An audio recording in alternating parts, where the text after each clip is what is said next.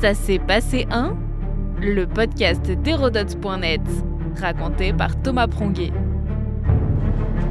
Ça s'est passé un 8 novembre 1942, le débarquement en Afrique du Nord. Lors de la Seconde Guerre mondiale, le Maghreb est sous domination allemande et sous la houlette du régime de Vichy. Ce seront les premiers territoires libérés, signe d'un basculement du conflit. Dès 1940, les départements alors français d'Algérie, les protectorats du Maroc et de la Tunisie sont placés sous l'autorité du gouvernement de Vichy, lui-même soumis à l'occupant allemand. L'Italie mussolinienne, alliée à Hitler, est présente militairement en Libye et en Abyssinie, région de la Corne de l'Afrique entre l'Éthiopie et l'Érythrée. Il faut récupérer ces territoires. C'est l'opération Torche dont le commandant est Eisenhower. Ce 8 novembre 1942, les premières troupes américaines débarquent au Maroc vers 2h30 du matin. Avec une heure de retard prévue sur l'horaire initial, les soldats ne sont plus à ça près. L'opération devait à la base avoir lieu le 30 octobre. Le contingent anglais débarque lui en Algérie, à Alger et Oran au même moment. Les combats sont intenses, notamment à Safi et Casablanca, plus limités à Alger grâce à l'aide de la résistance. Souvent oubliée, elle permit de fluidifier ce débarquement, surtout à Alger. Son action a débuté la veille au soir. Un peu plus de 400 résistants s'emparent des points stratégiques, administratifs et militaires, coupent les câbles et les lignes téléphoniques et arrêtent les principaux chefs militaires, notamment le général Join, commandant en chef des forces en Afrique du Nord, et l'amiral Darlan, commandant en chef de l'armée française. Le dauphin du maréchal Pétain se trouve totalement par hasard à Alger où il est venu rendre visite à son fils malade.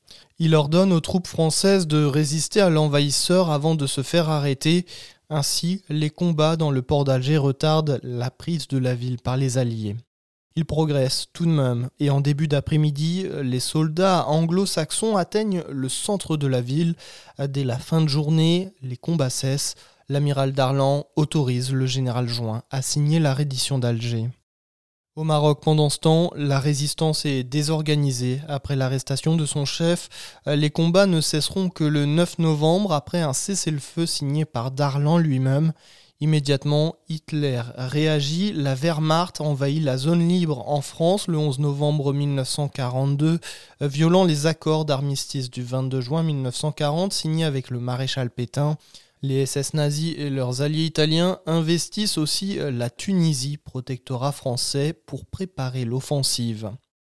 Quelques jours avant, à la date initiale du débarquement en Afrique du Nord, l'armée britannique présente en Égypte repousse l'Africa Corps de Rommel lors de la seconde bataille d'El Alamein menée par le général Montgomery. Il s'agit de la première victoire militaire des Alliés face aux nazis sur le terrain. Pris en tenaille, les Allemands et les Italiens n'ont pas d'autre issue que de se retrancher sur Bizerte en Tunisie, qu'ils évacueront au printemps suivant. L'opération Torche est un véritable succès. En janvier 1943, Roosevelt et Churchill se retrouvent à Casablanca pour une conférence. Ils préparent la libération complète de l'Afrique du Nord et l'invasion de la Sicile, prélude à la libération de la France et de l'Europe tout entière.